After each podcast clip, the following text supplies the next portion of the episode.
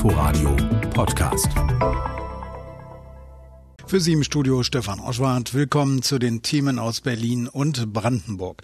Das teilbesetzte Haus in der Riga Straße 94 in Berlin-Friedrichshain sorgt seit Jahren für Negativschlagzeilen. Am Montag war der Verwalter des Hauses angegriffen worden. Die Polizei verfolgte die mutmaßlichen Täter nicht ins Haus. Angeblich auf Weisung der Polizeipräsidentin Barbara Slowik. Die dementierte allerdings im Inforadio eine entsprechende Anweisung. Das Haus in der Riga Straße sei kein rechtsfreier Raum, sagt sie. Die Tatverdächtigen hatten sich in das Haus zurückgezogen. Und dabei war uns unbekannt, wohin genau im Haus, in welche Wohnungen sie geflüchtet sind oder ob sie das Haus auch schon wieder zu einem anderen Ausgang verlassen hatten. In diesen Fällen äh, können wir nicht, auch nicht telefonisch, was wir sonst gerne auch äh, mal tun, Durchsuchungsbeschlüsse anfragen, denn es fehlen uns die erforderlichen Voraussetzungen. Wir müssen betreffende Räumlichkeiten dann genau dem Staatsanwalt und dem Richter benennen können. Eine komplette Gebäudedurchsuchung zum Beispiel wäre auch in dem Fall gar nicht zulässig und gar nicht möglich, insbesondere weil bei der Riga ja auch zu bedenken ist, dass dort auch legal angemietete Wohnungen sich befinden, die durch das Grundgesetz geschützt sind. Der Staatsschutz ermittelt zu den Straftaten. Wir haben Beweismittel gesichert, Zeugen wurden vernommen und das alles mit dem Ziel, Täter zu identifizieren und dann gegebenenfalls noch einmal zu durchsuchen, ob in der Riga oder an anderen Orten. Das würden die Ermittlungen dann ja ergeben. Aber das ist äh, sozusagen unser Part. Soweit Berlins Polizeipräsidentin Barbara Slowik im Inforadio. Anfang November soll das letzte Flugzeug in Tegel abheben. Dann heißt es Vorhang auf für den internationalen Flughafen BER in Schönefeld. Nach jahrelangen Verzögerungen startet dort dann der Flugbetrieb und das wird jetzt schon geprobt. Vorher prüft allerdings noch die Staatsanwaltschaft die Finanzen. Inforadio Flughafenexperte Thomas Rautenberg informiert. Schweres Baugerät ist auf dem BER-Vorfeld unterwegs. Eine Fläche von rund 800 mal 110 Metern wird betoniert. Künftig sollen hier 14 zusätzliche Flugzeuge ihren Stellplatz haben. Damit können am BER fast 150 Maschinen stehen. Nur zum Vergleich, in Tegel haben weniger als 50 Flugzeuge Platz. Knapp 50 Millionen Euro lässt sich die Flughafengesellschaft diese Kapazitätserweiterung kosten. Doch es ist nicht dieses Geld, das die Cottbuser Staatsanwaltschaft nun zu Vorprüfungen auf den Plan ruft. Die Ermittlungsbehörden prüfen eine Anzeige, wonach die Bilanzen der Gesellschaft aufgehübscht sein könnten, künftig also noch mehr Geld aus der Steuerkasse gebraucht würde, um die Flughafengesellschaft liquide halten zu können. Alles Unsinn, kommentierte Geschäftsführer Engelbert Lüttke-Daldrup die Vorwürfe. Er sehe einer staatsanwaltschaftlichen Prüfung gelassen entgegen. Wir haben unseren Gesellschaftern sehr umfangreich im letzten halben Jahr, wie der Businessplan aufgestellt worden ist, alle Unterlagen zur Verfügung gestellt. Es gab allein eine zweitägige Strategieklausur, wo wir jedes Detail diskutiert haben. Ich habe volles Vertrauen in die Staatsanwaltschaft, die werden das sorgfältig prüfen. Es geht ja darum, ob überhaupt ein Verfahren begonnen werden soll.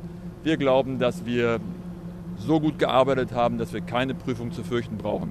Derweil läuft der Probebetrieb auf dem BER selbst weiter. 230 Komparsen testeten die Anlagen über Gepäckaufgabe, Sicherheitskontrolle bis hin zum Boarding, allerdings nur in einem Bus. Manche Abläufe gingen noch recht schleppend voran, aber bis zum Start des Airports am 31. Oktober bleibt ja noch Zeit, die Abläufe im Terminal zu optimieren. Unser Tester war Thomas Rautenberg. Das US-Unternehmen Tesla darf vorzeitig mit dem Bau seiner Produktionsstätte in Grünheide beginnen. Das teilte das Umweltministerium in Potsdam mit. Ab 2021 sollen bis zu einer halben Million Elektrofahrzeuge jährlich vom Band rollen. Amelie Ernst hat die Einzelheiten. Zugelassen werden damit unter anderem Gründungs- und Fundamentarbeiten oberhalb des Grundwasserleiters, Erdarbeiten, Rohbaumaßnahmen und auch die Errichtung der privaten Verkehrsflächen auf dem Gelände in Grünheide. Anlagen oberhalb der geplanten Pfahlgründungen sowie Bauteile und Leitungen unterhalb des Grundwasserleiters sind weiterhin nicht erlaubt. Weitere Bäume müssen laut Umweltministerium für die laufenden Baumaßnahmen nicht gerodet werden.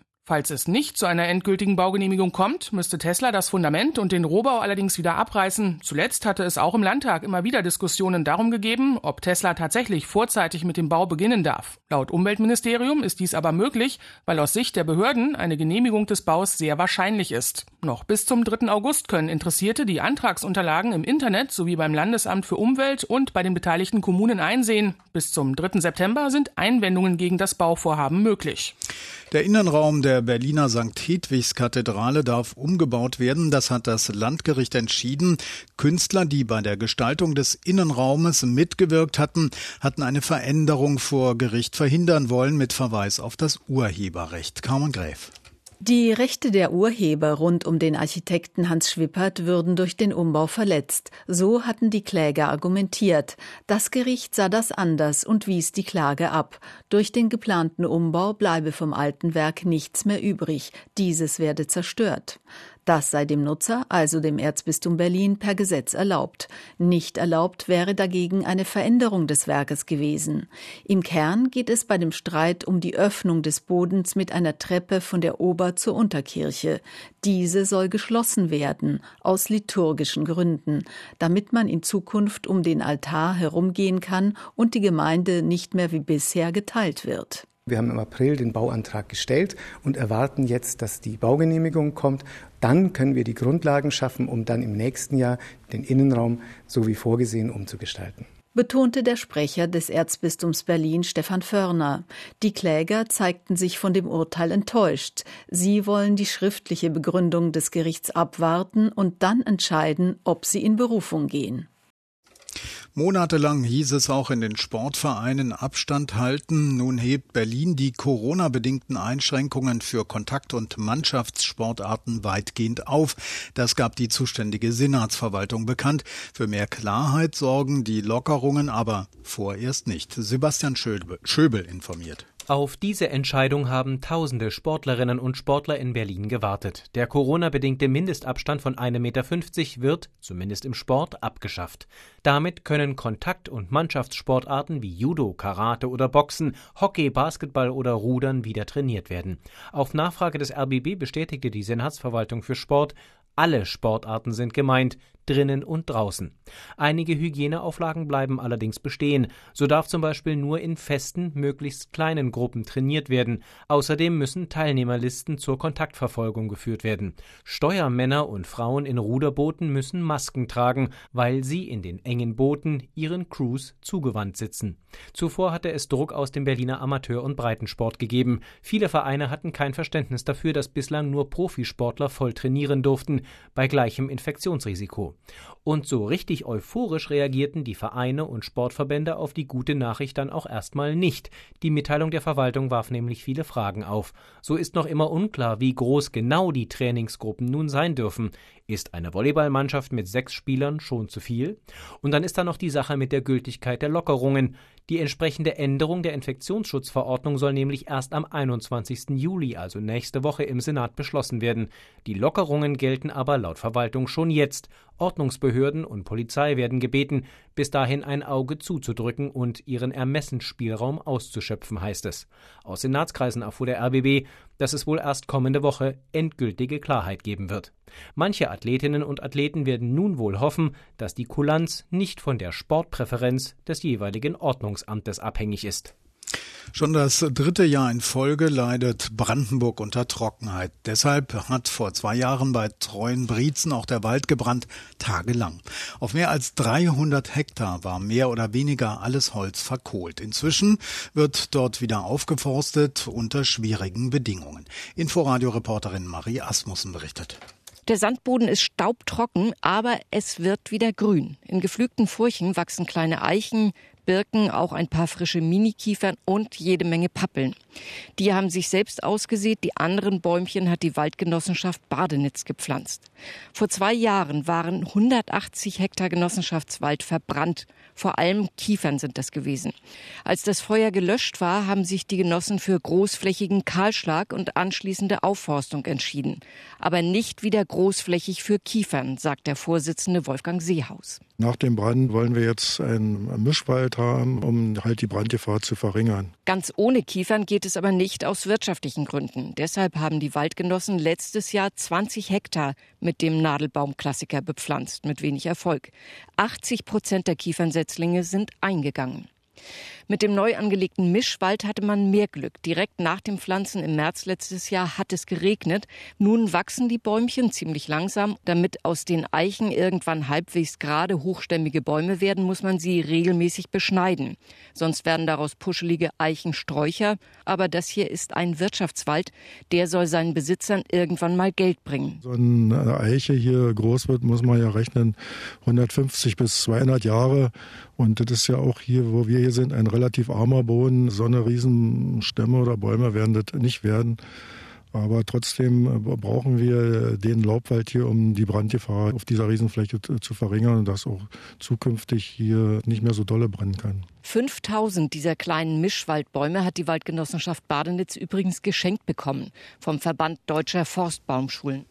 Mehr Mischwald, das Modell Treuen-Brietzen soll in ganz Brandenburg kommen. Das hat Brandenburgs Umweltminister Vogel hier bei uns im Inforadio angekündigt.